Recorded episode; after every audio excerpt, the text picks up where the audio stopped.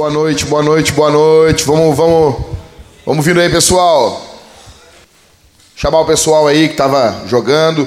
Quando tocar essa música já pode começar a vir, tá bom? Bom, meu nome é Jackson. Eu sou um dos pastores dessa igreja e a gente está na Cavalo Branco, tá? A gente tem algumas coisas muito importantes para falar agora. Domingo é Dia dos Pais, tá? Uh, eu quero chamar aqui quem vai. A gente vai trocar uma ideia. Chamar o Catito. Chega aqui, Catito. Cara, bom, não vou apresentar. O Catito é membro aqui da igreja e vocês vão conhecer mais dele hoje. Senta com a gente aqui, Catito. Senta aqui. O Michael, cadê o Michael? Michael, chega aqui, vamos trocar uma ideia. Eu e o Michael, a gente é peso pesado. Tu quer ficar naquela cadeira ou quer que eu fique ali? Eu não sei, cara. Quer ficar aqui? É mais seguro, né? Tá bom. Boa noite, pessoal. O Maicon é um dos pastores aqui da Vintage, tá? Bom, pessoal, uh, quem é da Vintage aqui sabe que o, a filha do Marco nasceu, a Aurora, e a gente tem um recado aí. Cara, isso aqui só acontece aqui, tá? Vamos lá, bora. Boa noite, cavalo. Tá aqui a cria. É, sejam homens, cuidem de suas famílias, glorifiquem a Deus, tenham e é 15 pila meu. Tô muito feliz, cara. Aí, meu. Nasceu agora, cara. Não, não tem uma hora, tem duas horas criança, eu acho. Já tá aí aqui na Cavalo Branco. Cara, é o seguinte. Bom, por que a gente quis conversar com o Catito aqui? Bom, primeiro de tudo, o Catito tem um, uma história fenomenal. Ele é pai, ele é Todo mundo bem ali no fundo ali? Qualquer coisa se abaixa aí. O Catito é pai, é marido, é avô, é filho, cuida do pai. E domingo agora é dia dos pais. Eu acredito que a gente tem que conversar um pouquinho sobre paternidade, legado. E eu queria muito que vocês conhecessem um pouco mais a vida do Catito. Eu sou, não porque ele é membro aqui da igreja, mas eu sou muito impactado pela vida dele, muito, muito. Eu, bom, algumas coisas, algumas coisas. Uh, bom, Catito, te apresenta aí. Nasceu quando que tu nasceu? Qual é? Tu é gremista, né, Catito? Ah, tem que ligar ali, liga ali, liga aí. Gra graças a Deus sou gremista. Amém. Eu, eu nasci em 61. 61. O homem não tinha ido nem na lua ainda. Bah, você vai sacanear agora, né, Gadito? É. Mas. Já tô. Que nem diz meu pai, né? Eu já saí da garantia já. Né? Muito bom. Nasceu, que, que mês nasceu, Catito? Em dezembro, 5 de dezembro. 5 de dezembro. Tu é o, o, mais velho dos teus, dos teus irmãos, mais novo? Como é que é a tua eu posição? Eu tenho duas irmãs mais velhas. Aí tem eu e depois tem meu irmão, oito anos mais novo. Tá. Ô, Catito, uma, uma pergunta. O teu, o teu pai, ele nasceu aqui no Brasil? Meu pai nasceu em Ajuricaba, perto de Juí. Ele nasceu no Brasil. Né? Meu avô que ele veio da Alemanha. Né? Da Alemanha. Veio com 13, 14 anos. Que ano mais ou menos? 24, acho que ele veio. Ah, ele veio, ele veio antes da, da, da Segunda Guerra Mundial, então. É. Sim. Sim. Veio fugindo, né? Da... Porque teve a, primeira. Ah, é, algum, pessoal, para vocês entenderem, algumas pessoas dizem que não teve duas grandes guerras, né?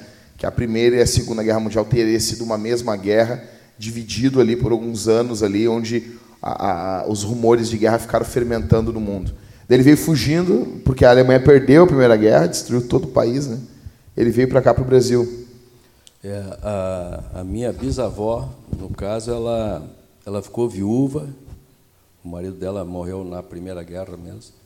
E, e ela casou de novo e veio embora com os filhos, né? no caso, meu avô e os irmãos deles também. E vieram para Santos e depois desceram para Entendi. Sul.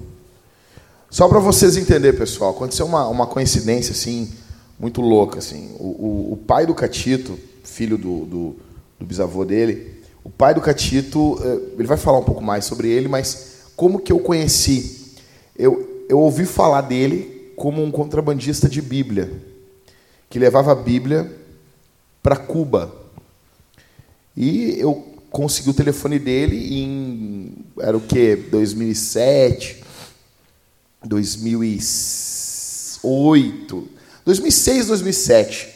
Eu liguei para ele, eu, eu liderava um grupo de jovens numa igreja do centro de Porto Alegre, e eu levei o pai dele para pregar, deixa eu botar aqui no silencioso, para pregar para os adolescentes. O pai dele foi, falou sobre missões, pregou sentado para os jovens, porque isso em 2006, 2007, o pai dele já estava já tava bem velhinho, assim, sabe?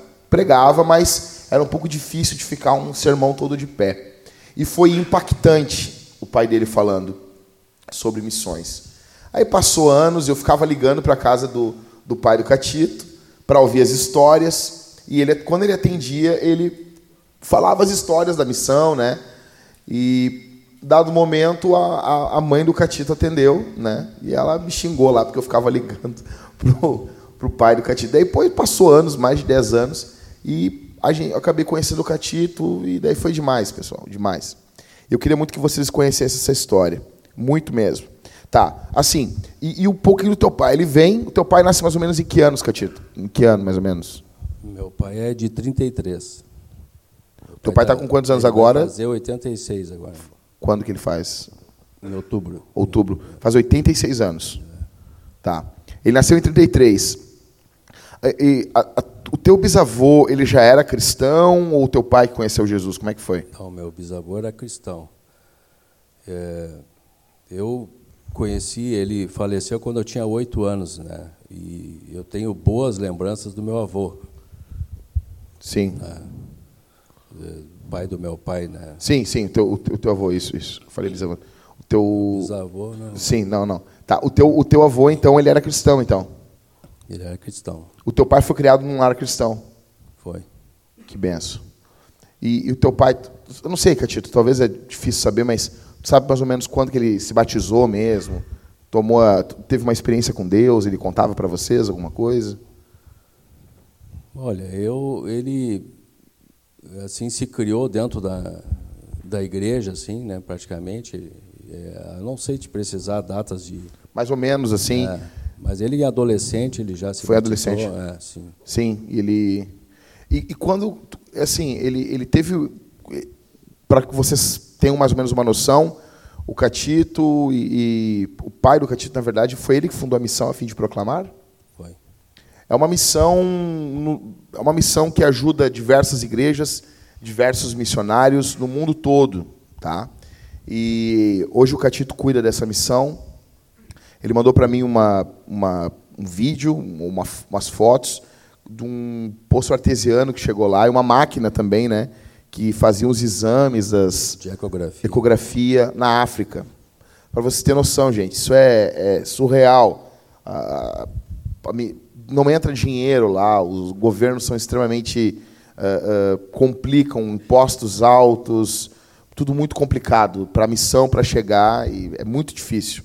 O teu pai começou a fazer viagens missionárias mais ou menos quando, Catito? É, ele começou, na verdade, é, entrando na missão Portas Abertas, do irmão André. Vocês conhecem Portas Abertas, pessoal? Já ouviram falar? Então, irmão André, ele começou... Ele conheceu, ele foi amigo do, do irmão André? Conheci. Sim, ele teve lá na casa, lá em casa, lá, o irmão André. É, eram, eram amigos e são, né? agora já não se fala muito mais. E ele começou fazendo essas viagens que eram contrabandos de Bíblias, né? Então ele começou indo para ele foi para a Rússia, ele foi para a União Soviética, né? Foi até a Sibéria. Ele Teu pai? É, o pai. Ele deu, acho que foi umas três, três dias de trem, né, para chegar na Sibéria. Nossa. Ele, ele teve em Moçambique, em Angola, esses lugares também que eram é, também difíceis. Cuba. E, e uma das coisas que, que fez o pai fundar uma missão nova, porque ele podia ter continuado onde ele estava, é que ele via que a necessidade desses locais eram mais do que Bíblias. As pessoas não tinham que comer, não uhum. tinham que vestir. Uhum. E a missão que ele estava não contemplava nada fora, Sim. né? Era só a parte espiritual. É. E o teu pai o que não era ruim, mas então o que que ele fez? Ele ele fundou uma missão, começou a dar assistência para esse pessoal e usava as Bíblias do, da outra missão também, né? Fazer uhum. uma parceria assim, né? Uhum. Então ficou muito bom para para ele, para as pessoas, né? Então isso é, durante uns 15, 20 anos o pai, por exemplo, chegou aí duas vezes por ano a Cuba, né? Durante 20 anos mais ou menos. Sim, e para vocês terem uma noção, pessoal, é, uma das vezes, eu ouvi da, da da, da boca do, do, do, o pai do Catito, o apelido dele é Zig, né? Como é, como é que é o nome dele todo, Catito? Siegfried. É. O apelido dele é Zig.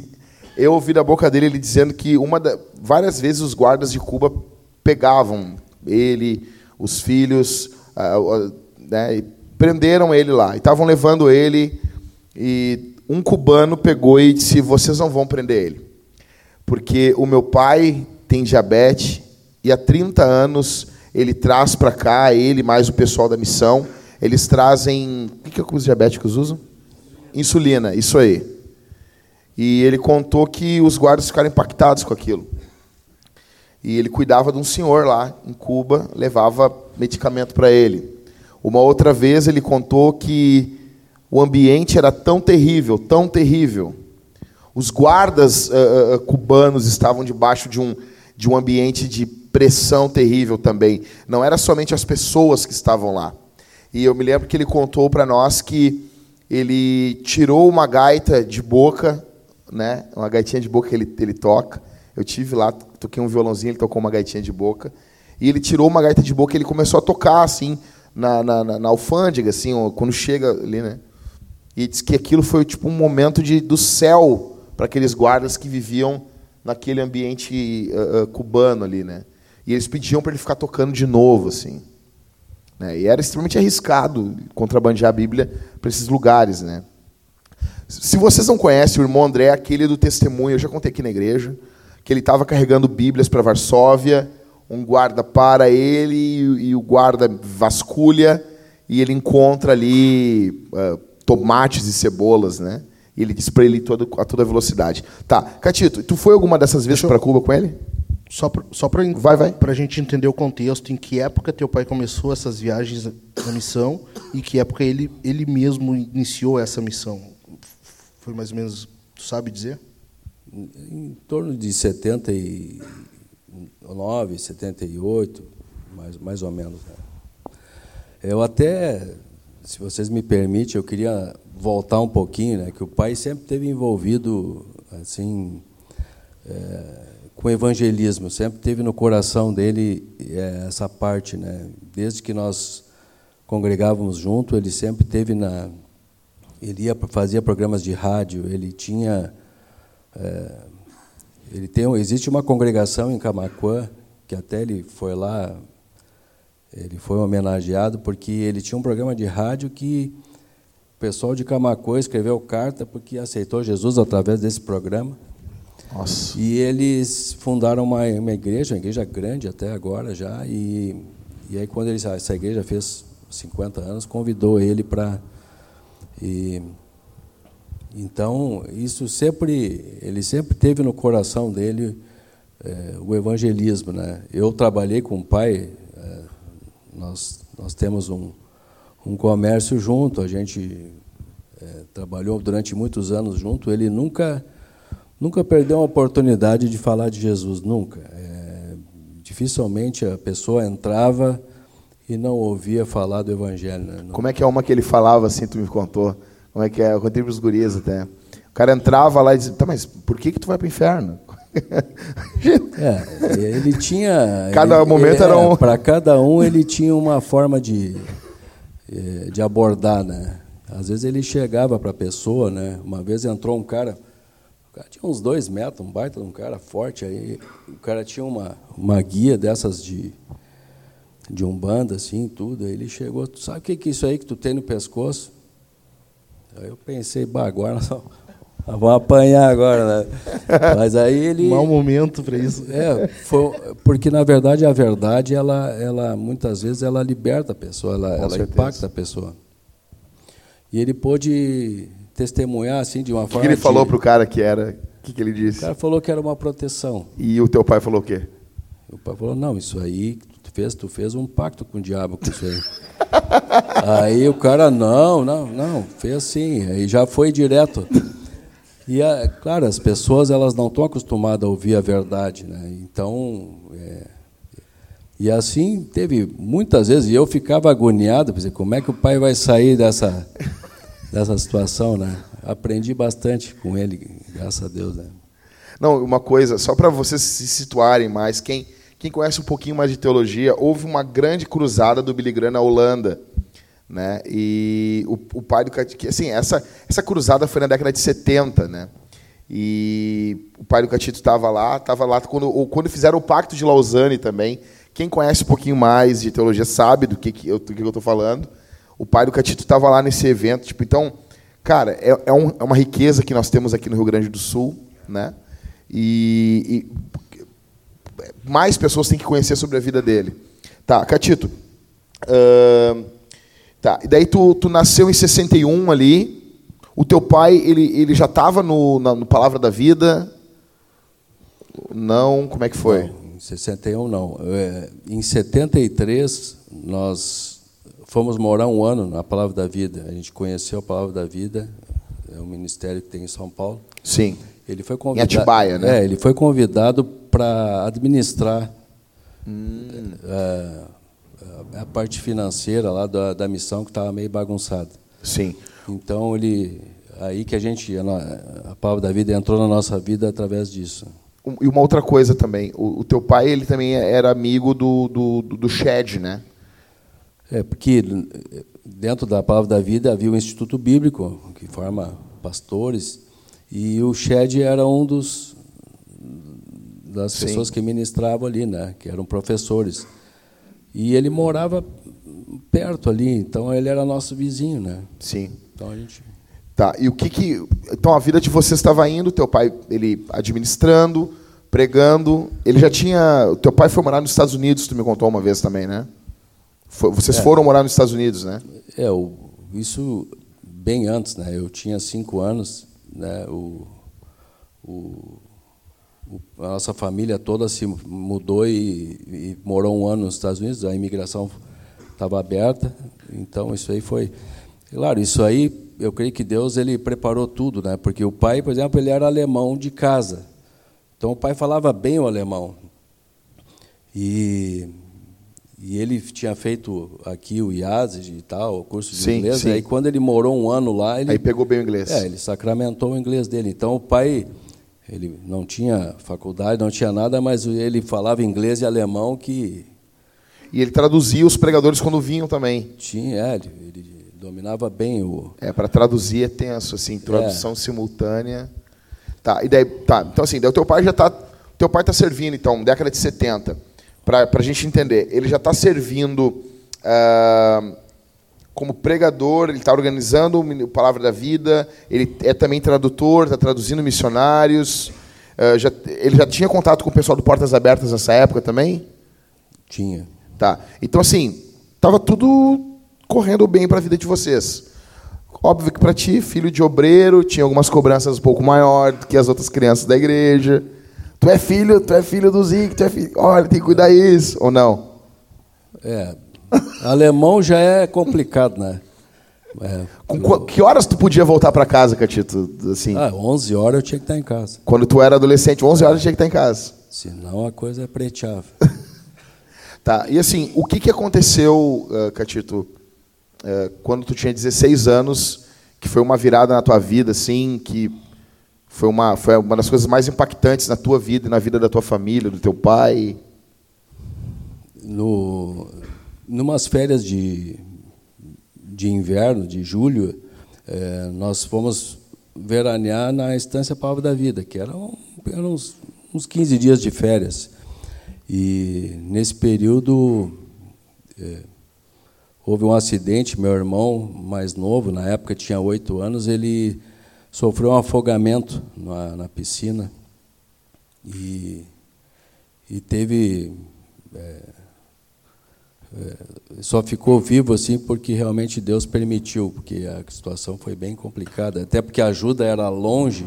O teu pai estava pregando no momento, né? É, ele estava ele tava ministrando ali. A, a gente, até hoje não se sabe, porque as piscinas estavam fechadas, não tinha acesso, a cerca era alta, não, não sei como é que ele foi parar ele conseguiu não chegar teria, onde estavam as piscinas. Não teria como ele ter entrado assim ao natural, é, facilmente. Ninguém sabe nada, né? não tem informação, não sei se ele pulou. Tu tinha 16 anos, Catito? Tinha. Teu irmão, 8. 8. Teu pai pregando, vocês lá em São Paulo. E daí, num dado momento, eu queria que tu, se tu pudesse, não for muito. Se pudesse narrar para nós mais ou menos é, como é que foi. É que, na verdade, assim, nós estávamos. Uh, tinha recém terminado o almoço as piscinas abriam pelas três da tarde, mais ou menos. Então, estava ali tudo meio de lazer, jogando, tinha esses jogos que nem nós temos aqui. Aí deu uma gritaria na, na, na piscina lá, né? E eu até eu fui de curioso lá ver o que, que era, não tinha noção assim, mas meu irmão tinha um calção cor de laranja inconfundível, né? Que eu olhei assim no fundo da piscina, olhei aquele calção de, bah, não tem dois calção igual, né? é ele realmente assim me, assim, me afrouxou as pernas na hora. Mas ele recebeu uma ajuda rápida, tinha médicos ali. tinha... Na hora, na hora chegou a pensar que ele tivesse morto, o que que, tu, que, ah, te ocorreu? Sim, porque, Quando tiraram ele da piscina, porque ele estava no fundo, né? Ele estava no fundo, assim, não, ele não é, quer dizer, o que eu imaginei sempre foi o pior, né? Sim. Mas ele recebeu assim ajuda ali tinha até um cara que era marinheiro lá, até não, não sei o que, que ele estava fazendo ali, né? Mas ele foi muito rápido ali, conseguiu tirar rápido ele, fazer massagem cardíaca e, e, e aí já pegaram ele, o, o, pai junto, pegaram o carro, já levaram ele. E o pai só me falou assim: agora tu vai lá e fala para a mãe lá que que aconteceu isso aí. Ainda me deu uma missão com 16 é, anos. Missão bem boa para falar para a mãe, né? Gente, assim, para vocês terem uma noção, é, uma das coisas, como que eu conheci a, a, o Zig foi o seguinte: eu estava com o meu pastor, eu era de uma igreja batista, e eu estava, eu fui para Minas Gerais, eu fiquei um mês em Minas Gerais procurando seminários de teologia para fazer. Hum, vi uns seminários muito loucos lá, não vou ficar aqui.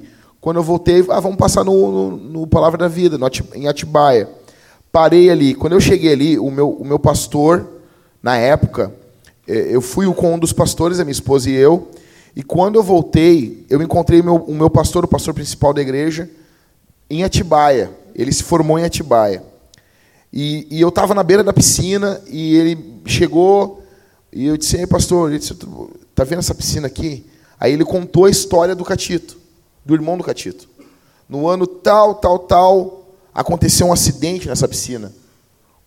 E ele me contou, e daí que eu fiquei interessado na vida do Zig. E ele contou assim, e, Deus, o Catito vai falar assim, mas Deus fez uma revolução na vida desse homem com esse acidente com o filho. Né?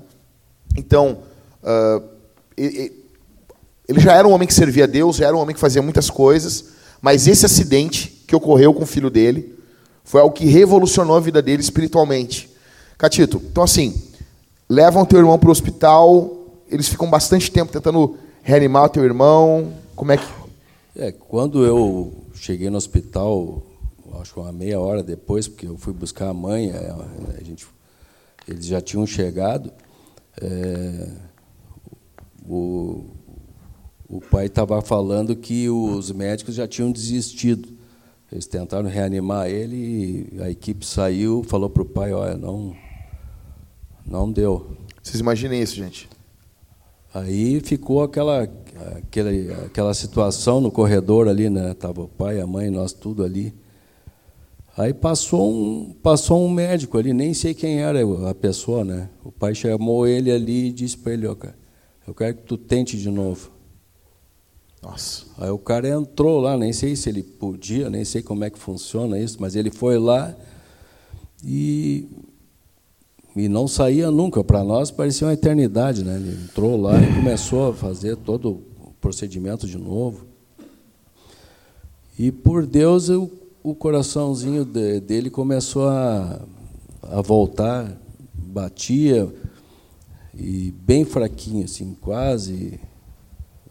Depois de umas três horas mais ou menos de tentativa, o coração começou a bater sozinho, assim, bem fraquinho. É, mas para nós, né, isso já era de era bastante. muito, né? Gente, ele vocês... ficou um mês, por exemplo, no, no hospital ali, e para nós era, imagina, nós tinha negócio aqui, nós estava só num período de férias. Vocês iam só aí já iam voltar, é, você não estava preparado para. Eu já perdia, eu estava no colégio, perdia aula, tudo, né? E e claro, depois desse um mês assim que ele ficou ali, ele tirou mais ou menos um litro de, de água do pulmão, ele tirou um monte. De, a situação, nós fazíamos um rodízio de família, era 24 horas, tinha que ficar alguém da família olhando ele é, do lado da cama Cuidado. dele, ele parado, não fazia nada, né? Tu ficava ali só qualquer coisa com a cordinha ali para chamar a enfermeira, né? Sim, sim. Vocês imaginam quem é pai aqui? Vocês pregando a palavra, pregando o evangelho, servindo a igreja, e enquanto tu está pregando a palavra, o teu filho cai numa piscina e praticamente sai morto de lá. Aí eu perguntei para o Catito essa semana, Catito, porque quando você vai estudar a vida de Lutero, quando ele perde a primeira filha dele, Lutero ele perde a fé. Ele fica. Ele dizia assim: Eu estou de mal com Deus. Sabe essa história, né, Michael? E daí ele parou de pregar, parou de ir à igreja. Eu perguntei para o Catito, Michael, essa semana: Catito, e isso abalou a fé do teu pai? Abalou? O que, que, que isso gerou na, na, na, tua vida, Catito? Assim, na vida do teu pai, esse fato. Como que o teu irmão ficou depois disso? É, meu irmão, ele ele ficou vegetativo, né? Ele não não fazia nada, inclusive não enxergava, não fazia nada. Era uma coisa a gente podia botar o dedo no olho dele que ele nem piscava. Era uma coisa bem e, mas ele estava ali, estava coração batendo, ele se alimentava por sonda, por sonda e, e ele ficou, né, ficou uns seis meses no hospital aí no, no Maia Filho aqui em Porto Alegre. Eu acho que nem existe Maia Filho mais. E, e esse período, assim, é, na verdade, ele muda completamente a, vida da família, porque tu, tu tem uma, uma rotina de vida, tu está vivendo alguma coisa, daqui a pouco tu está numa situação uh, completamente diferente e, e na verdade essas essa situação fez nós buscar por Deus como nunca. É, eu, a gente nunca, nunca orou tanto, nunca leu tanto, nunca buscou tanto por Deus como nesse período assim. Eu, por exemplo, particularmente, porque eu com 16 anos tu, eu vivia assim é, dentro da igreja, mas é, jovem, né? Então Sim. eu estava é, bem vulnerável, assim. Eu estava com, digamos, o pé no mundo, muitos amigos. Sim. Né? Eu gostava de jogar, jogava em tudo que é lugar. Tava Joga sempre... muito, tá? Só para você saber. Não, jogava, não jogo mais. O, e então eu eu estava assim num período bem crítico, assim. Eu creio que é, para mim eu vejo hoje assim com muita é, não como um peso, mas como uma salvação para mim, essa situação. Sim. Espiritualmente é, falando, aquilo ali fez com que eu eu enxergasse a vida diferente. A vida não é aquilo que eu estava vivendo, né? A vida é tão frágil, né? Que eu pensei, pô, podia estar, tá, exato, podia não existir mais, podia. Então, aquilo ali fez com que eu pensasse. Foi um choque de realidade. É. É que tu só tu, tu vai vivendo a vida no automático, até que uma coisa acontece assim, que parece que tu leva um tapa na cara assim, daqui a pouco tu para, pô, mas só um pouquinho. Daqui a pouco, assim como o meu irmão estava ali, podia ser eu, podia ser, a vida é tão frágil assim, e isso foi é, Eu, eu assim, até falo para minha esposa, eu amadureci, com 16 anos, eu amadureci alguns anos, assim, Sim. com esse episódio. Né? E isso, então, revolucionou. Tu, contou para mim, até eu te falei que eu já sabia também, vocês eram tradicionais. Aqui eu não quero entrar em discussão teológica, tá? Mas eu está narrando o testemunho do Catito, do pai dele e do irmão dele. Então vocês eram tradicionais, né? Vocês, no caso, não, não acreditavam nos dons, vocês Uh, era uma igreja tradicional, né? E isso mudou a, ah, a, ah, a, vida de vocês? Vocês passaram a ter uma experiência diferente com o Espírito Santo? É que essa, essa nossa busca por Deus, e nós é, sempre criamos que Deus cura. Sim. E nós começamos a buscar esse Deus que cura, né? De alguma forma. E aí aconteceu justamente disso, da gente nessa busca por Deus, é, Deus acabou vindo ao nosso encontro, assim, e, e, na nossa família nós fomos cheios do Espírito Santo, é, começamos a também conhecer pessoas é, é maravilhosas né, que nos motivaram muito nesse período também, uhum. pessoas que é, cheias de fé, porque em momentos assim tu tu precisa conhecer pessoas que realmente acreditam, né, em Sim. Deus e na palavra de Deus, né? Sim. Porque pessoas negativas assim é, é, tem bastante, mas pessoas que realmente acreditam e, e, e podem te, te dar uma injeção de, de ânimo das coisas de Deus é, são raras, né? E isso é, isso é providência divina, né? Deus, Deus usa esse momento Michael. e coloca pessoas Exatamente. que vão te, te dar um ânimo. Não, e a situação também, porque, ah, porque eu vou explicar para vocês assim uma coisa. Domingo é dia dos pais. Está casada há quantos anos, Catito? 34. 34 anos de casado com a mesma mulher. Eu falei para minha esposa hoje, e aqui eu não quero machucar ninguém que está aqui, tá? Eu falei para minha esposa hoje, eu disse assim, eu vou gravar um vídeo, amor. Falei para ela. Eu estou muito indignado. Estou indignado, Michael, Michael e Catito e, e, demais homens que estão aqui. Eu estou indignado com um papinho que eu escuto direto, sabe? Uh, a nossa cultura ela prega que tu, que cara, não dá nada tu te separar. E vem, os caras vêm na televisão, vêm na, na mídia, e eles dizem assim: não, eu tenho uma relação muito boa com a minha mulher. Minha mulher é uma mulher fantástica. Daí a mulher vem, não, meu marido, a gente só não deu certo. Mas ele é um homem fantástico. Cara, eu não suporto isso. Primeiro que não é fantástico porque tu mentiu para tua mulher. Tu falou em um momento que vocês iam ser fiel até a morte.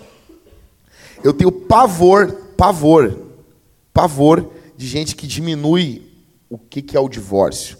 O divórcio é uma merda. O divórcio é uma droga. Sensação que eu tenho quando alguém me diz que ah, estou me divorciando, eu tenho a sensação de luto. Porque uma união está morrendo. Alguém está dizendo, prefiro morrer do que continuar do lado dessa pessoa. Então, assim, gente, então, eu vejo, com todo respeito, tem muita gente nova aqui. Quero dizer, vocês não sabem quanto tempo vocês têm de vida.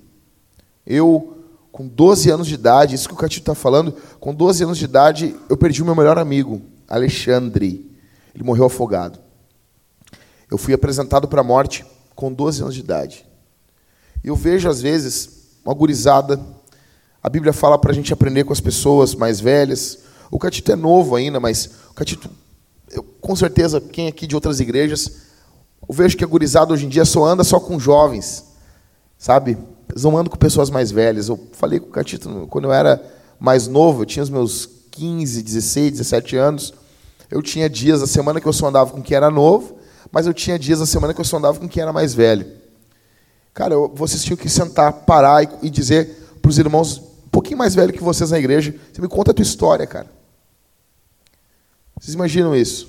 Catito, então teu irmão fica um, um mês no hospital, seis meses no hospital aqui, e depois teu pai teve que pagar um dinheirão, tu contou, para trazer ele de São Paulo, imagina, para trazer ele uma, uma maca, coisa, para vir um avião fretado, não sei como é que foi. É, tudo é. A situação dele tava, era crítica, né? e não deixava de ser crítico. Trazer ele para cá é, era uma complicação mesmo. Né? Sim. Do voo e toda a logística era complicada. Mas na época eu lembro que ele gastou 100 mil reais de oxigênio nesse período que ele ficou lá. Né? Eu sei que era não era pouco dinheiro. Hoje já não é, né? Imagina. Sim, muito e, dinheiro. Então ele veio, conseguiu trazer ele para cá, porque aqui nós nossa vida era aqui, né? Nós estava em São Paulo.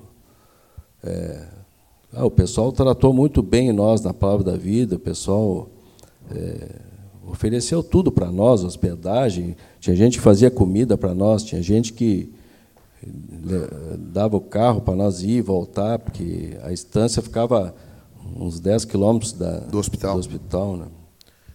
E, Catito, daí ele volta para casa depois de seis meses. Aí começa o, o dia a dia, que é a rotina, né? É uma rotina, né? Claro, ele conseguiu ir para casa, uma cama hospitalar. E nós sempre buscando por Deus assim, né? em, com... em milagres, né? E, e como é que ficou a questão da rotina do teu pai, viagens de missão que ele fazia? Isso alterou também, certamente, mas ele teve que dar um ele tempo... Nunca de, ele nunca deixou de, de fazer missão. Ele continuou fazendo? Continuou fazendo. A gente estava em casa, família grande, né? então sempre é, ele se ausentava de missões é assim uma semana talvez ele se ausentava né mais ou menos mas a mãe sempre abraçou né? sempre cuidou tudo né sempre foi foi forte nisso aí também. E, e daí ele, ele, ele foi recuperando a, a, a, É, esses milagres que eu, até no meu testemunho eu comento que eu vi algumas coisas visíveis e outras não, ele, a gente sempre orava para Deus fazer algo novo nele, né? E é, numa manhã ele passou a enxergar. Nossa. Né? Até a mãe se surpreendeu porque ela chegou no quarto Aí ela foi abrir as cortinas, aí ela reparou que ele, ele acompanhou com o olhar ela, né? Aí a mãe achou que ela ela que estava vendo coisa. Uhum, né? uhum. Aí foi para o outro lado da, do quarto e ele Nossa. acompanhou. Então, a partir daquela manhã, exemplo, um, esse esse milagre, ele, vocês imaginam, gente? Vocês imaginam? É uma coisa pequena. Não, não, mas aparentemente, mas, mas... o teu filho, isso deve ser é fantástico. Deve ser uma alegria. É que nem assim, ó. Ah, mas meu filho vai ficar. Tem, pô, caiu ali na piscina. Assim, ó, quem é pai, meu? Tu, tu quer o teu filho junto contigo, velho. Tu quer o teu filho junto contigo. Eu vou, eu vou só contar um, um. Eu sou um pai, um pai fresco. Ontem a minha esposa bateu umas fotos da, da minha filha. E ela bateu, ela, todo dia ela bate foto, faz vídeo, e daí eu comecei a passar as fotos, tem, tá ela rindo, eu, eu dei banho na, na minha filha, e daí a minha esposa foi, foi botar a roupa nela, eu fui trabalhar. E daí ela bateu umas fotos, fazendo piada com a minha filha, brincando. E daí ela disse, olha as fotos aqui de noite. Ela disse, olha as fotos que eu bati aquela hora que tu, depois que tu deu banho. E daí eu tô olhando no celular, assim, passando pro lado. Aí umas fotos ela rindo. Aí tem uma hora que eu passei uma foto, cara. E ela estava sentadinha assim, ela está com cinco meses amanhã, e ela estava sentada e, e ela estava com uma cara meio, meio assim, tipo, de envergonhada, assim, porque a gente fica chamando ela de linda, linda, linda, linda, e dá a impressão que ela fica envergonhada, assim, sabe? E ela estava com uma carinha assim, e eu comecei a chorar quando eu vi aquela foto, cara. Eu baixei minha cabeça assim, comecei a chorar. E eu agradeci a Deus, sabe? E daí, às vezes, eu me lembro dessa história do, do pai do Catito, pregando o evangelho, e receber uma, uma paulada dessa. A gente fala, às vezes, assim, sobre masculinidade. A masculinidade verdadeira é, é um homem de fé, é um homem que confia no seu Deus. Agora, domingo é dia dos pais, e alguns aqui já são pais, outros serão. E, e cara, eu fico imaginando a alegria de um pai de ter o seu filho praticamente morto, ter saído para as férias, tá trazendo o caçulinha dele de oito anos para casa num avião todo entubado. Isso Sempre quando eu penso no pai do Catito, isso me dá um.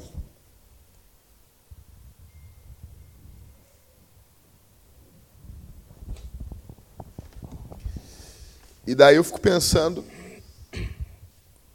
Eu olho homens que desprezam seus filhos, cara. Eu olho homens que tratam seus filhos como bicho, suas esposas como, como pessoas descartáveis, cara. Eu não sei vocês, caras, mas nós precisamos nós precisamos de homens de verdade. Nós precisamos de homens que saibam manter o zíper da sua calça fechada, cara. Ter as suas mãos cheias do Espírito Santo para impor sobre seus filhos todos os dias. Catito, tu, tu me contou que acontecia às vezes de você estar comendo assim,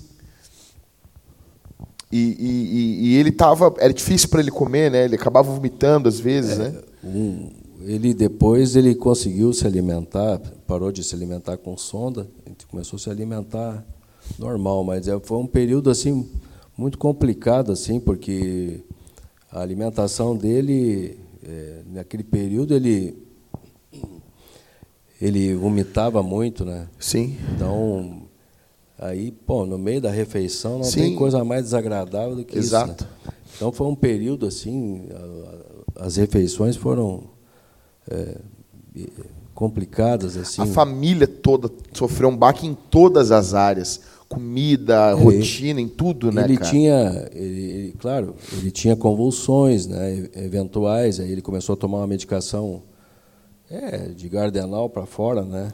Era normal isso aí, tudo, e outros remédios assim para.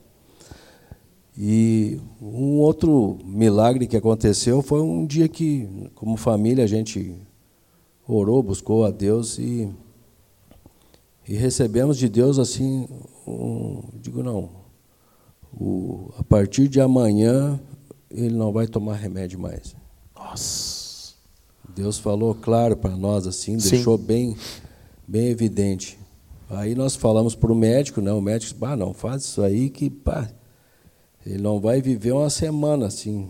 E outra coisa, a gente nunca tira o remédio de sopetão, a gente vai diminuindo. O médico deu mil. Fez o papel dele, né? É, e, e com razão, não, não é que ele estava errado, ele estava Humanamente ele estava certo, sim, mas sim. quem falou para nós, quem deu essa convicção para nós foi Deus, né? Não foi pastor, não é. foi ninguém, foi o é, Senhor. Isso faz mais ou menos uns 30 e poucos anos atrás já que ele está sem medicação nenhuma. Nossa. Ele nunca aconteceu nada, ele, a gente parou a medicação e, e realmente ele conseguiu superar tudo sem medicação nenhuma. Então a gente foi vendo alguns milagres de Deus assim. Tem algumas fotos aí, Catito? Tem aí? Pode passar para nós e tu comenta para nós, Catito. Pode passar aí. Aí. Esse é o meu avô, meu, pai do meu pai. O apelido dele era Major, né? Não sei porquê, mas tem uma cara de. um homem era, que servia a Deus. Ele era um homem até interessante a história dele também, rapidinho. Ele era um dos diáconos da igreja também. E Nossa. ele era um homem que ele era padeiro, né? e, e ele faleceu com 50 e poucos anos, porque ele todos os domingos de tarde ele pegava eh, assim as bolachas e coisas que ele fazia na padaria e levava ao hospital para para as crianças principalmente. E um dia ele estava atrasado na Santa Casa mesmo. Ele subiu as escadas na correria e teve um infarte. Ele morreu na, na Santa Casa aqui. Servo de Deus. Pode passar aí, Cris. Esse, esse homem. é o meu pai. Cara, esse homem. Gente, esse, deixa eu dizer uma coisa. Esse homem é um herói. Esse homem é um santo homem de Deus. Esse homem. O Rio Grande do Sul tem um herói, cara. Esse homem é um santo, um santo homem de Deus. Nossa, cara, eu olho para ele. Ah, Aí estamos nós. Nós estamos na arena do Grêmio, hein? desculpe aí os colorados. Né? Mas nós fomos. Esse é o Kiko, né? meu irmão. Agora, Catito, então, o que, que ele, ele, ele, ele ouve, Catito, ele ou não? continua, claro, ele não caminha, E claro, tu imagina uma pessoa com 40, 42 anos agora, ele está sobre uma cama, né? Então Sim. a musculatura dele é extremamente frágil, né? E isso também afeta, a pessoa não fica em pé, uhum. então afeta a coluna, a coluna dele entorta, é, tem várias situações, Sim. mas uma coisa assim é surpreendente. Ele entende já? Ele não, entende. ele entende, entende tudo. Ele entende normal. Normal. Ele não consegue falar, né, mas ele consegue dizer que se ele gosta ou não, sim ou não. Que... É, ele consegue assistir, por exemplo, uma televisão, ele, ele consegue rir se é, um, se é um filme. Mas o, uma característica dele é uma pessoa alegre. Que ele teria, tu, ele teria tudo para ser um frustrado, digamos assim, né? Como ou estar tá revoltado com a situação, alguma coisa, mas claro que quando ele aconteceu isso, ele já, ele já tinha conhecido Jesus. Ele conheceu Jesus bem cedo, né? Nossa. Então, é, só por Jesus para manter uma pessoa assim nesse quadro, porque a gente vai lá, a gente é, não fica pesado. A gente, claro, como irmão, uhum. a gente sempre tem tem pena, né? Mas assim, ele é uma pessoa alegre, uma pessoa que não não se abalou assim com espiritualmente, assim, né? Sempre firme, né? muito legal. Tem outra aí? Aí, Catito. É o pai e a mãe. Aí a família. E a tropa toda. Esse é um Natal nosso aí de família, mas família é grande. Eu tenho duas irmãs, elas cada uma tem tem os filhos, os filhos já são casados, que na verdade quando reúne a família, beira os 50 mais ou menos. Que essa mesa aí não dá para ver, mas ela faz uma curva aí e vai mais uns 10 metros para o lado, é que não coube na foto e fazer curva, né? não não fizer, é, não, não, ainda não tem essa tipo é, foto ainda. É, é, o pai sempre prezou assim por é, fazer o eventos de família, né? Exato, tradicional. Sempre. Por exemplo, sábados sempre tem almoço na mãe lá, com quem tiver, né? Então, é, isso é uma forma de preservar a família. Aí nós cantamos, cantamos em alemão, cantamos em, inglês, cantamos em. Ah. Catito, e, e como é que ficou?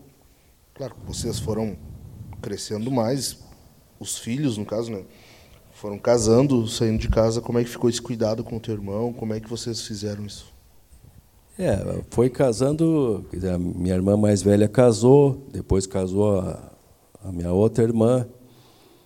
Aí quando chegou a minha vez, porque eu, fiquei bem pesaroso, porque, claro, o, o trabalho todo ia ficar com o pai e com a mãe, né? E é um peso. Para mim foi muito, muito triste, assim, ter que deixar o, é, porque a gente carregava, a gente, né? É, ajudava nas tarefas, tudo assim, né? E tu não tá na casa para poder é, ajudar, é, fica pesado. Quando eu casei, eu eu lamentei um pouco por esse lado, assim, né? Sim. Mas Deus sempre supre, né? Tem pessoas maravilhosas ajudando hoje lá. Tem uma moça que que está, acho que 27 anos, ela está lá o Levi nem tinha nascido, ela já estava lá. Que então ajuda, ela, ajuda ela a cuida, cuida bem. Trabalha cuidando lá. É, virou, virou da família, né? Sim. E, bom, tá, Catito, tu casa e. Com, tu casou em que ano? Agora. Não começa a fazer muita. 84. 84. O ano, o ano que eu nasci. Eu tinha dois. Eu tinha, que, que mês tu casou, Catito? Eu casei em dezembro.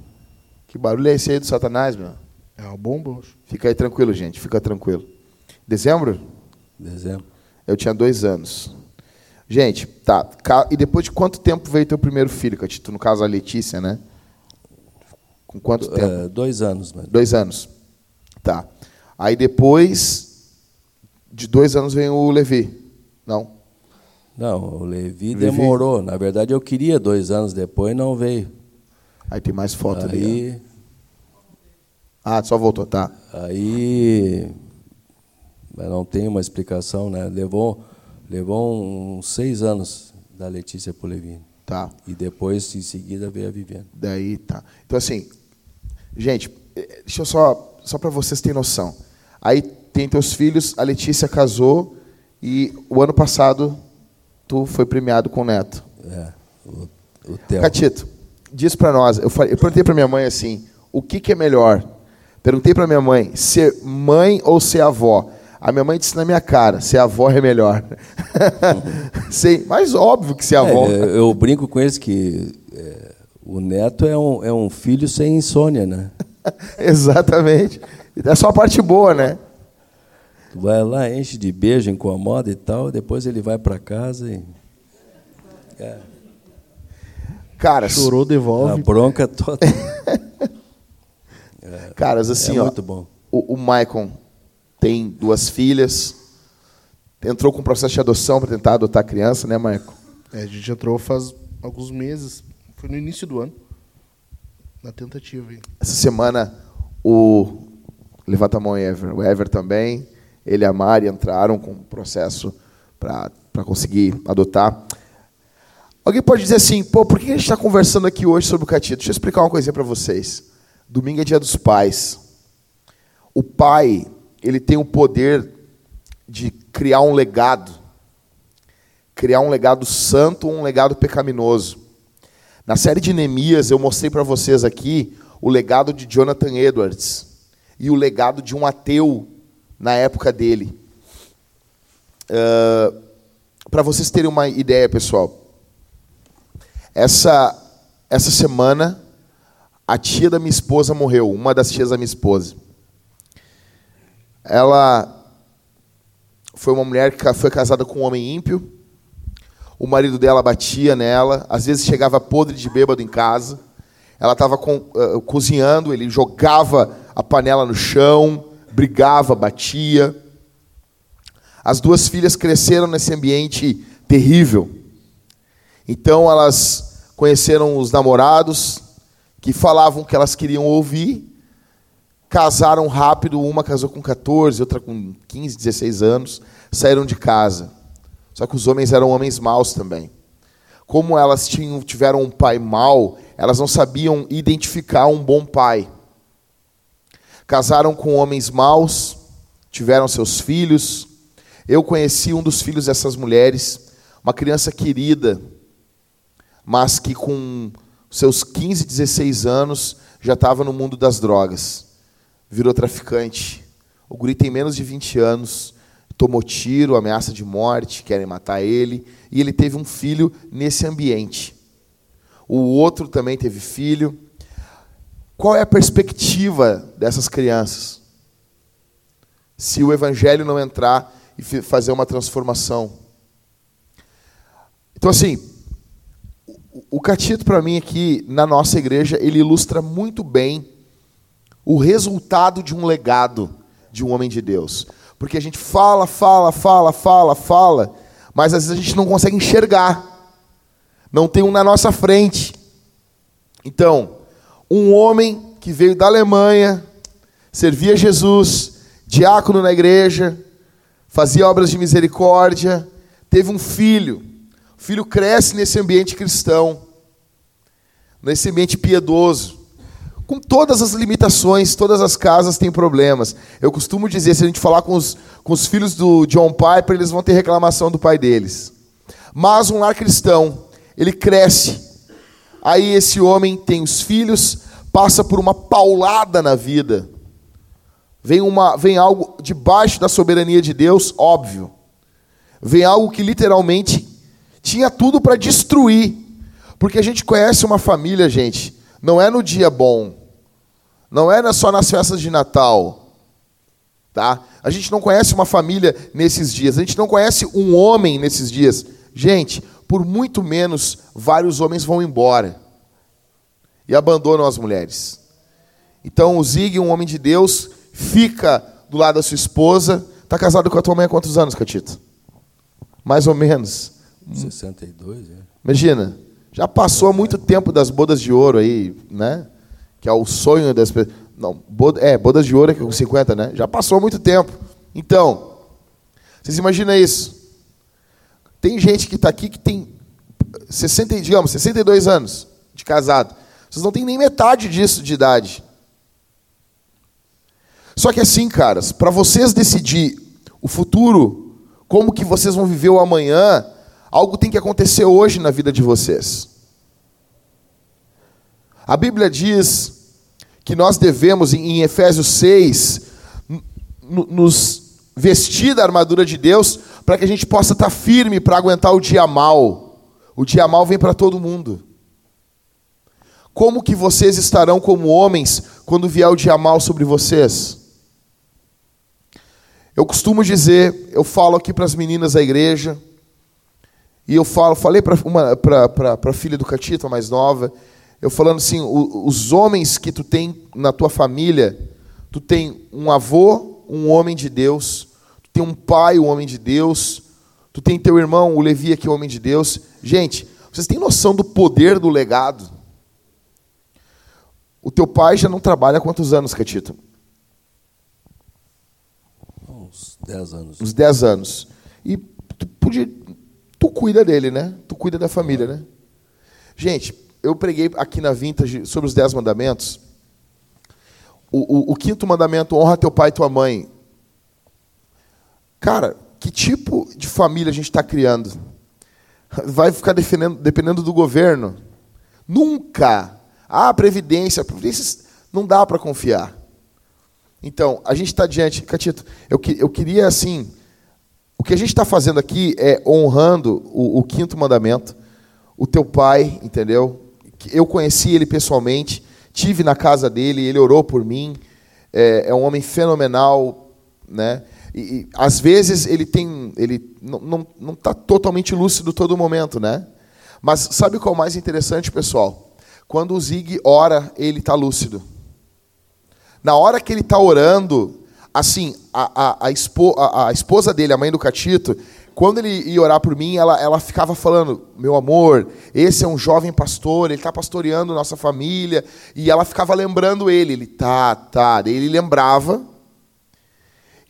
E daí ele orou por mim. Quando ele começou a orar, ele ficou lúcido. A pessoa que entende assim de. Eu não entendo disso muito, mas eu, eu já li um pouco as coisas que a pessoa continua lúcida é aquilo que ela fez bastante. O fato do pai do Catito, quando ele ora, ele está lúcido, é porque ele sempre foi um homem de oração. Eu pergunto, cara, a vida de vocês, a minha vida, a nossa vida, que legado nós estamos construindo? Que vida nós estamos construindo? Como serão os filhos de vocês? Como serão as filhas de vocês? Vocês ficam à vontade e sonham que as filhas de vocês casem com caras iguais a vocês? Iguaizinhos. Que tenha a mente igualzinha de vocês? Que pense algo da filha de vocês igualzinho o que vocês pensam da esposa de vocês? A gente está diante. Catito é um cara que extremamente tranquilo aqui na igreja, um homem que, quando casou, o que tem de fé eu não tenho de vida. Sempre foi, nunca deu carteiraço aqui na igreja. A gente vê a maturidade do homem de Deus pela humildade dele. Gente, deixa eu dizer um negócio. Deixa eu explicar uma coisa para vocês. Quando tu olha para um homem de Deus, tu vê o relacionamento dele para cima, que é com o pai dele. Ele está cuidando do pai dele. Quando tu vê o relacionamento dele para baixo, como que ele cuida dos filhos dele, como que ele cuida para o relacionamento horizontal para os lados, como que ele cuida da mulher dele. Nós precisamos de mais homens. Domingo é dia dos pais. Que tipo de pai nós seremos? Quem serão os nossos filhos? Onde os nossos filhos estarão? Com quem as nossas filhas vão se casar? Elas terão um padrão elevado de quem é um homem? As nossas filhas terão um padrão elevado quando vier o rapaz E, e, e vai falar tudo o que, o que ela quer ouvir. Ela vai lembrar da gente. Vai lembrar se não, o papai tratava a mamãe diferente. Ou não. Ou nós vamos lamentar ter que ir identificar o corpo dos nossos filhos porque morreu no, na mão de um traficante, longe de Deus. Isso começa hoje, caras.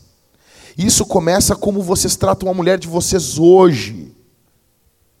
Isso não começa amanhã. Para que eu não venha olhar a carinha de vocês, que vai ser um dos meus maiores desgostos da vida, olhar a carinha de vocês explicando. Não, eu, eu sou amigo da minha mulher. Eu sou amigo da minha mulher. Não, a gente é muito amigo. Sabe? Esse papinho da cultura. A cultura tem esse papinho, esse papinho Fátima Bernardes. Não, a gente é amigo. Não. Que bonito, gente. Quê? A gente, é, nós estamos super bem. Mentira! Mentira, cara!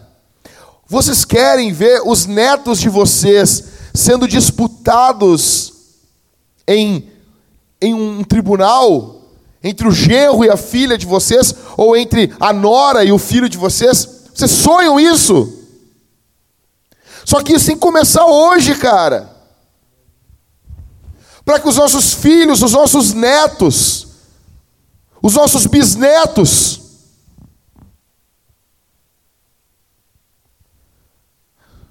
Mas não. O que nós temos hoje é um bando de estúpidos. Nós temos um desfile, é um desfile de estúpidos, um desfile de idiotas, cara. É um desfile literalmente de idiotas. São caras que passam o dia inteiro ou jogando a merda de um videogame. Ah, não pode jogar videogame. Cara, por favor, não distorce o que eu estou falando. Joga o teu videogame.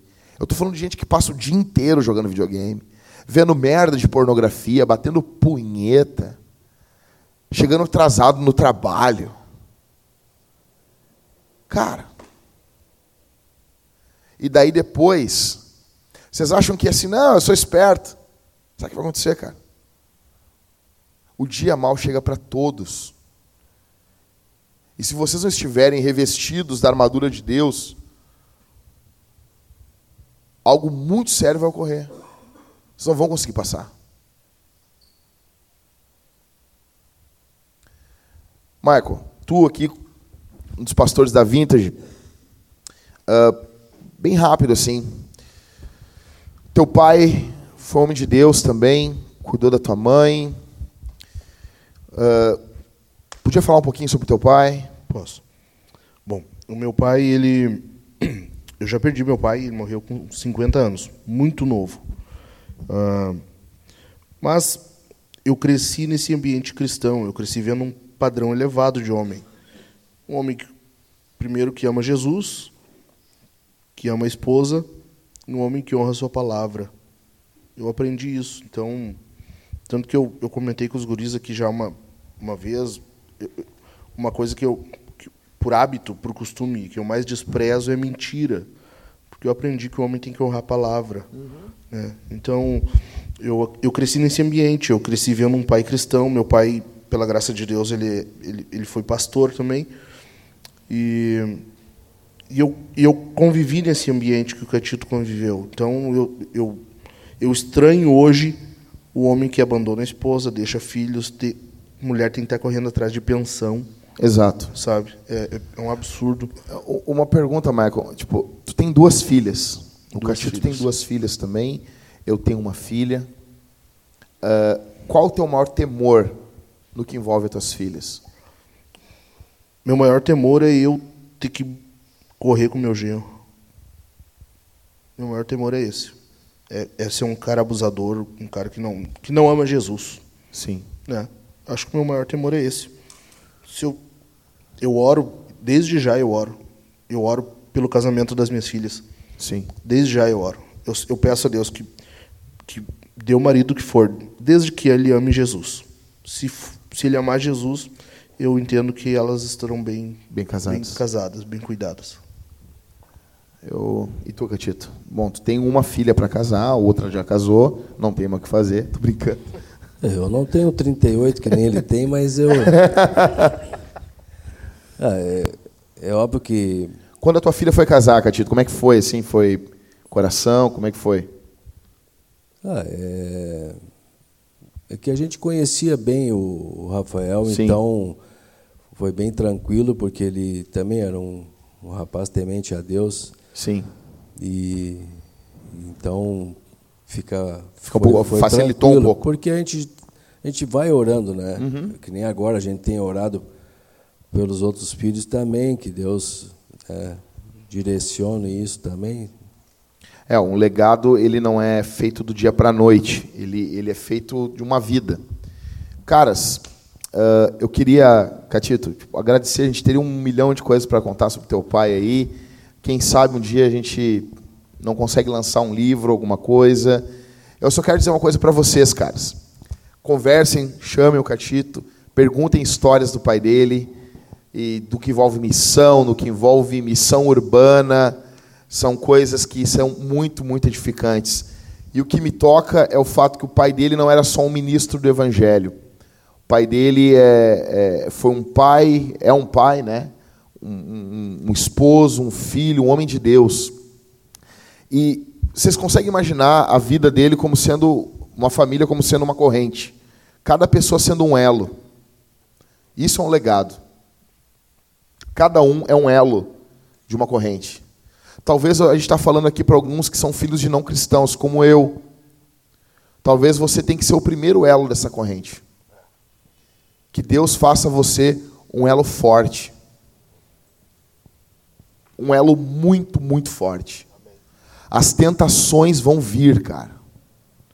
As tentações para derrubar você. O diabo vai vir com toda a fúria dele para destruir a vida de vocês.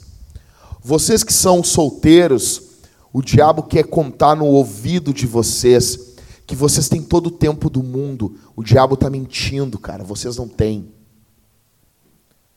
O diabo quer contar para vocês, no, ouvidinho de vocês, soprando ali, tocando o guiso da serpente, para que vocês acreditem que está toda a história de vocês na mão de vocês. Não tá, caras.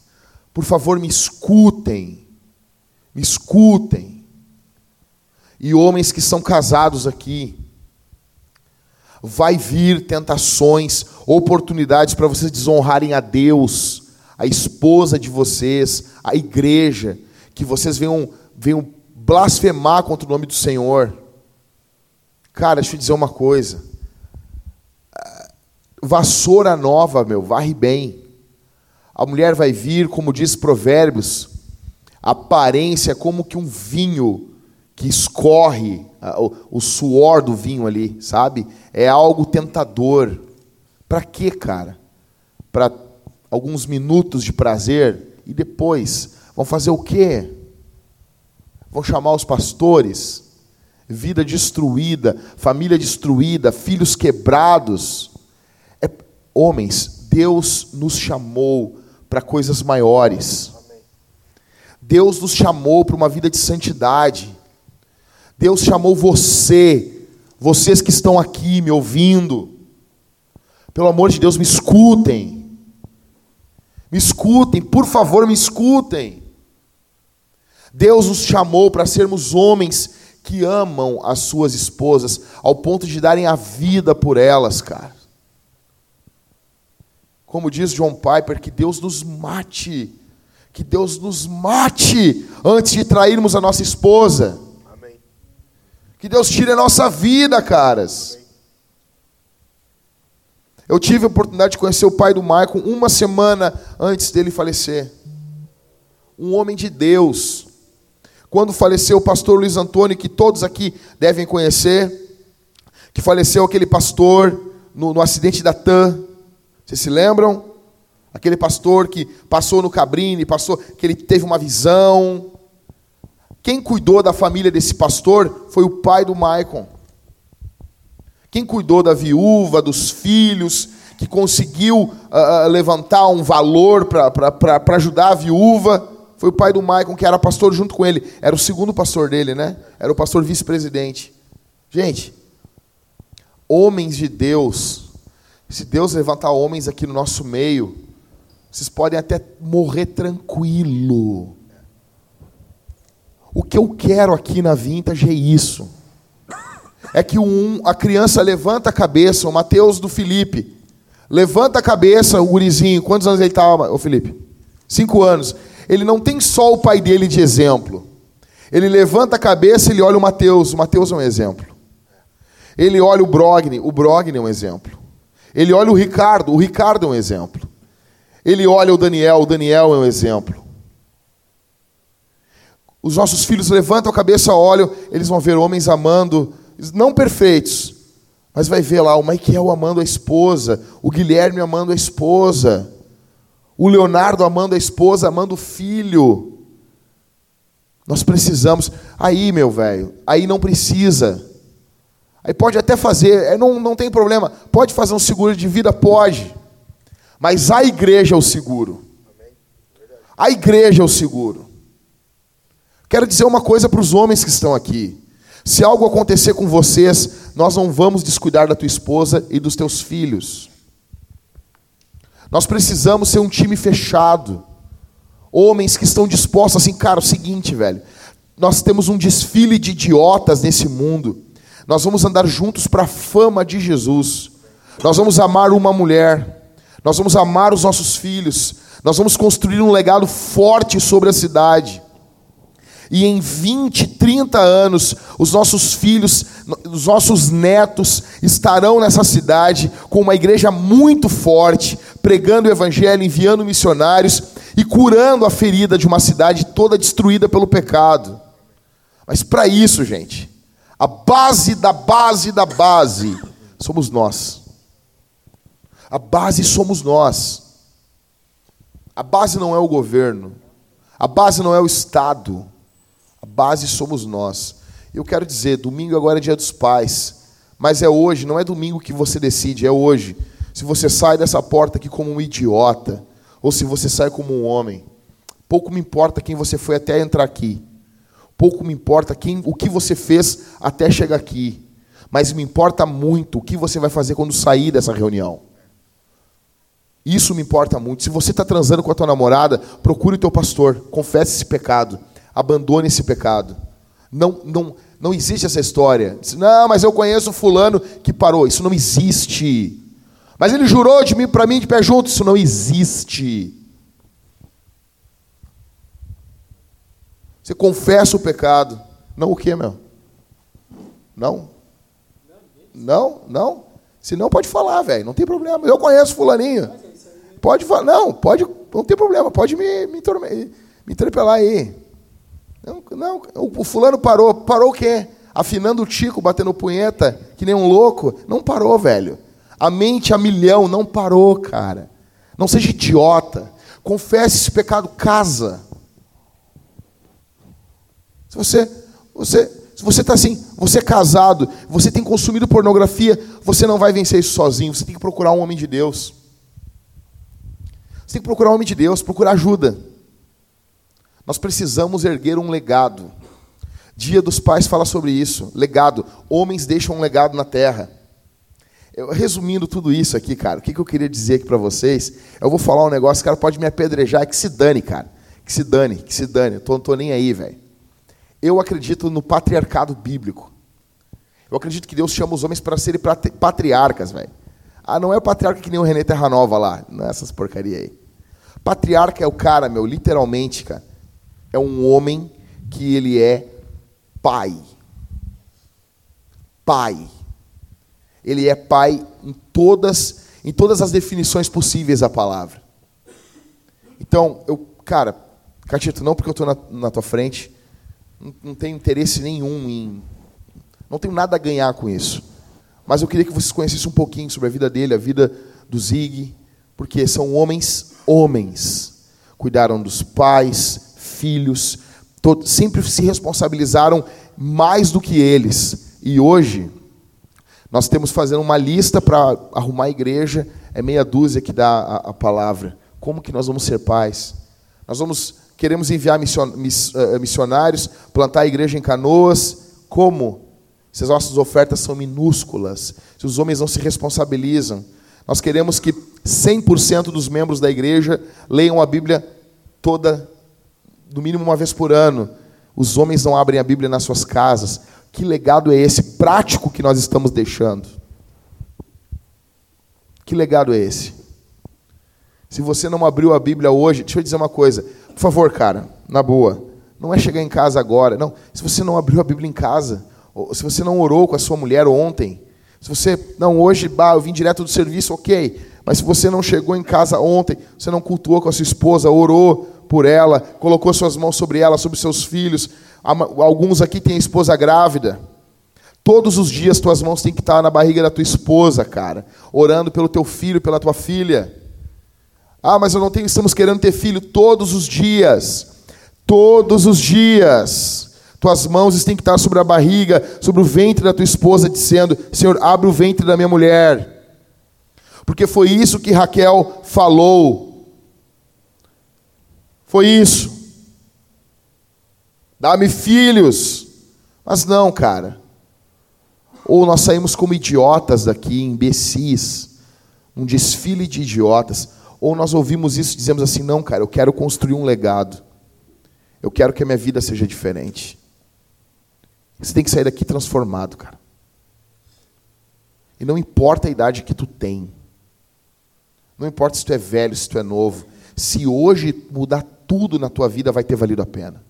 Se tu viver mais uma semana só, mas o céu e você saberão que você viveu a tua última semana para a fama do nome de Jesus. Isso faz toda a diferença. Toda a diferença. Toda a diferença. Você tem que ser o homem das escrituras.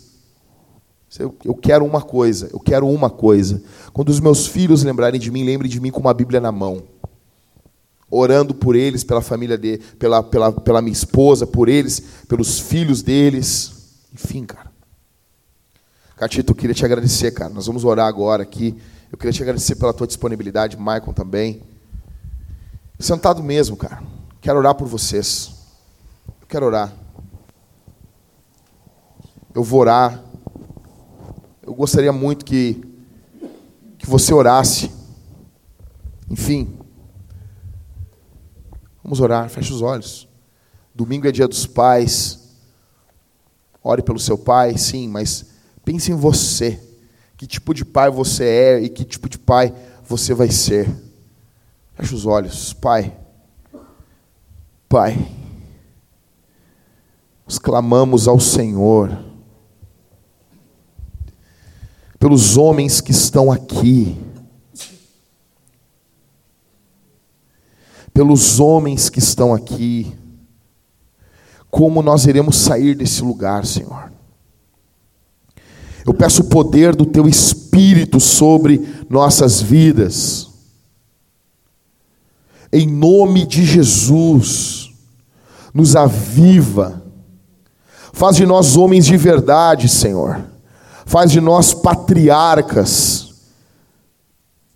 Levanta, reaviva o patriarcado bíblico de homens que amam suas esposas, seus filhos, os seus netos, bisnetos, que amam, oram pela sua prole, oram por, por um legado santo e poderoso sobre esse mundo, Senhor. Em nome de Jesus. Em nome de Jesus, o mundo, Senhor o mundo ri, zomba da família, a família destruída, os defensores da família não cuidam da família na nossa, na nossa cidade, no nosso país. Os políticos que mais defendem e falam em família não cuidam e não nutrem família, Senhor. Esse cuidado é da tua igreja. Levanta aqui um povo santo, Senhor. Levanta aqui homens santos cheios do teu espírito, transbordando do teu espírito, Senhor. Fortalece esse que está lutando contra pecados grosseiros e terríveis. Fortalece os homens que estão aqui, Senhor. Os rapazes solteiros, que eles têm um desejo de ter uma descendência santa, conhecer uma mulher que te teme, que te ama e junto e juntos construírem um legado, uma família abençoada, Senhor. Tira da cabeça dos nossos jovens a idiotice da época que nós estamos vivendo. Tira da cabeça dos nossos jovens, Senhor, a imaturidade, Senhor, em nome de Jesus. Precisamos de homens maduros, desde a sua juventude, Senhor, em nome de Jesus. Em nome de Jesus. Em nome de Jesus. Faz de nós pais. Faz de nós pais. Faz de nós pais, Senhor. Pai do órfão. Faz de nós pais, Senhor, daqueles que estão necessitando, não somente pais dos nossos filhos, mas que possamos ser responsáveis pela tua obra em nome de Jesus. Amém, amém. Domingo nós teremos um culto. O sermão vai ser sobre isso, sobre o Dia dos Pais, sobre Pai, sobre Deus Pai. Eu quero dizer uma coisa para os irmãos que estão aqui. Dizer para vocês uma coisa. A igreja não é à toa que ela tem uma, um, um, um, o nome dela, o pronome dela é feminino. A igreja. Alguns teólogos dizem que isso suscita no homem uma ideia de cuidado. Por isso que os primeiros teólogos, os escritos também, lá após primeiro século da igreja, eles são chamados de pais da igreja. Os pais apostólicos, os pais da igreja. Nós precisamos, gente, nós precisamos de mais pais da igreja. Nós precisamos de homens e os, para ser pai de uma igreja, para você ser um dos pais da igreja, você primeiro tem que ser pai lá no seu lar. E isso começa antes do casamento, cara. Isso começa muito antes do casamento. Deus quer levantar um legado santo aqui. Alguns não vão acreditar, alguns não vão dar mínima, alguns sairão daqui como idiotas. Só que outros, outros sabem da riqueza que foi falado aqui. Amém? Nós vamos tirar uma oferta aqui para Cavalo Branco. Aqui está o gasofilácio do lado da mesa da ceia. Não vai ter ninguém cantando aqui. Isso aqui, gente, não é culto de homens. Culto, para ser culto, tem que ter a igreja toda. Não existe culto de homens. Eu vou, os caras me convidam, eu prego, beleza, prego em culto de homens, mas biblicamente isso não existe. Tá bom? Para ser culto tem que ter velho, novo, uh, pobre, rico, mulher, homem, criança, adulto, aí é culto. Aí é culto. Aí, aí é o povo de Deus. Quando a gente restringe, já não é culto. Culto de homens, não é culto. É reunião. Culto de mulher, culto não sei do que, culto de jovens. Desculpa, gente, não existe isso. Tá bom? A gente pode até dizer, ah, vamos fazer um culto de jovens, mas não é. Para ser culto tem que estar todo mundo. Então é o seguinte, vocês vão ofertar aqui. E eu gostaria muito que todos os homens que estão aqui ofertassem. Ofertassem um bom valor. Isso, a responsabilidade começa conosco. Começa conosco com a obra de Deus. A obra de Deus, ela é sustentada por homens de Deus. A obra de Deus é sustentada por homens de Deus. Eu não quero falar, contar detalhes aqui, mas, gente, quando vocês recebem uma oportunidade de ofertar, é Deus dando essa oportunidade para vocês. Eu estava com um irmão, eu não vou dizer o nome, ele é filho de uma mulher muito piedosa. E eu me lembro que ontem, conversando com ele, ele citou sobre a mãe dele um, uma necessidade que a mãe dele estava passando. E ele começou a falar da mãe dele e começou a chorar na minha frente. E eu queria. E na hora, na hora, Michael, na hora, a mãe dele passando necessidade. E na hora eu disse: Não, vou, vou dar uma oferta para essa mulher. E o Espírito Santo falou dentro do meu coração: Tu vai dar o dobro. E eu, eu, não, mas não é Deus. Não é Deus. Já era um valorzinho alto, assim. Já era uma coisa que para mim ia ficar bem apertado. Aí Deus falou comigo assim: Tu vai dar o dobro para ela. E eu, não, mas aqui, para mim era muito dinheiro, muito. Pode não ser nada mim, para mim era muito dinheiro. E Deus, tu vai dar o dobro para ela. E eu fiquei lutando até hoje, quando eu fui dar a oferta. E eu fiquei assim, e daí eu fui dormir, e eu, eu, eu fui dormir e eu disse assim, ó, Se eu acordar com esse sentimento no meu coração de dar o dobro, essa mulher eu vou dar o dobro. Acordei com o sentimento. Eu, puxa vida. Daí, uh -huh, acho, acho melhor não, senhor. Se é senhor, como, né? Aí fui sair com a Talita e aquele pensamento, falava com a minha esposa e o pensamento, oferta o dobro, oferta o dobro, na minha cabeça, assim. E daí eu, pá, mas isso aqui não sai da minha cabeça. Mas, mas será que é o diabo isso? Como que o diabo vai querer, né? E eu, eu quase que Jesus tá, tá me estranhando. Aí não, fui, fui fazer a transferência para ela. Aí eu disse, pá, vou falar para minha esposa aqui o valor aqui. E se a minha esposa arrepiar, não é Deus. Daí eu olho para minha esposa e assim, é, vamos ofertar tanto para ela, amor. Aí ela assim, não, amor, não tem problema, tudo que tu quiser ofertar, eu sei que é Deus que está falando. Amém. Vai com Deus. Ah, foi, fufo. Gente, eu quero dizer para vocês, a oferta, ela não é, vocês não estão fazendo um grande favor, é uma oportunidade. Então, hoje Deus está dando uma oportunidade para vocês ofertarem aqui na Cavalo Branco. Se vocês são edificados, vocês ofertam. Eu recebi uma oferta ontem de 50 reais. Um jovem disse assim, cara, os sermões da Cavalo Branco têm mudado a minha vida. Eu estou te mandando uma oferta de 50 reais. 50 reais. Cara, alguém pode dizer, pô, 50 reais. Cara, 50 reais para aquele jovem é, é, é um dinheirão, ele está para casar. E ele manda, ele manda 50 reais para Vintage, na conta da Vintage, o Everton deve saber, e ele manda 50 reais para mim.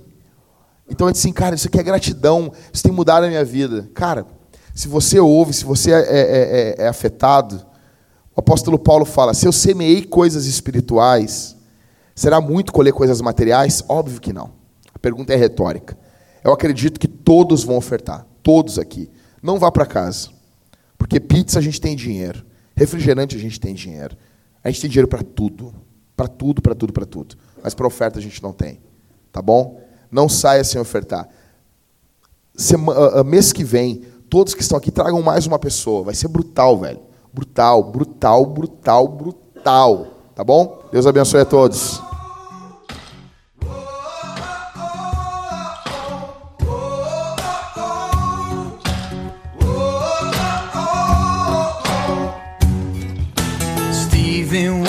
deacon in Jerusalem.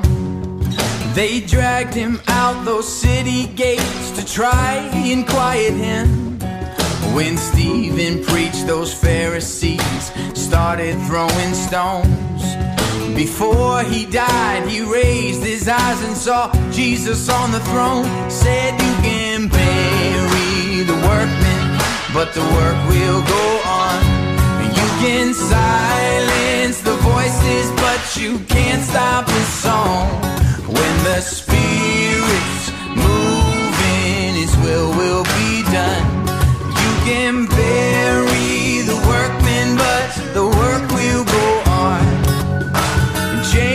sent to heaven at the edge of Herod's sword.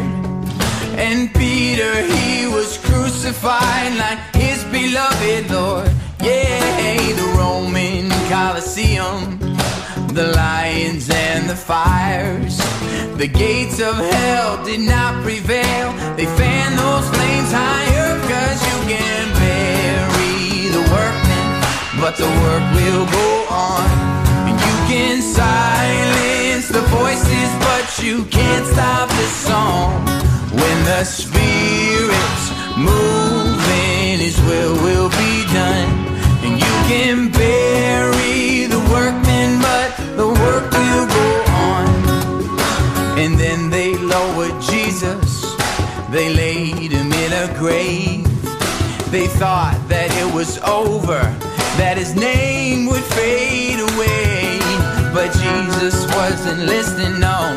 He rose to life again. Cause God is not persuaded by the arrogance of man. so you can bury the workmen, but the work will go on.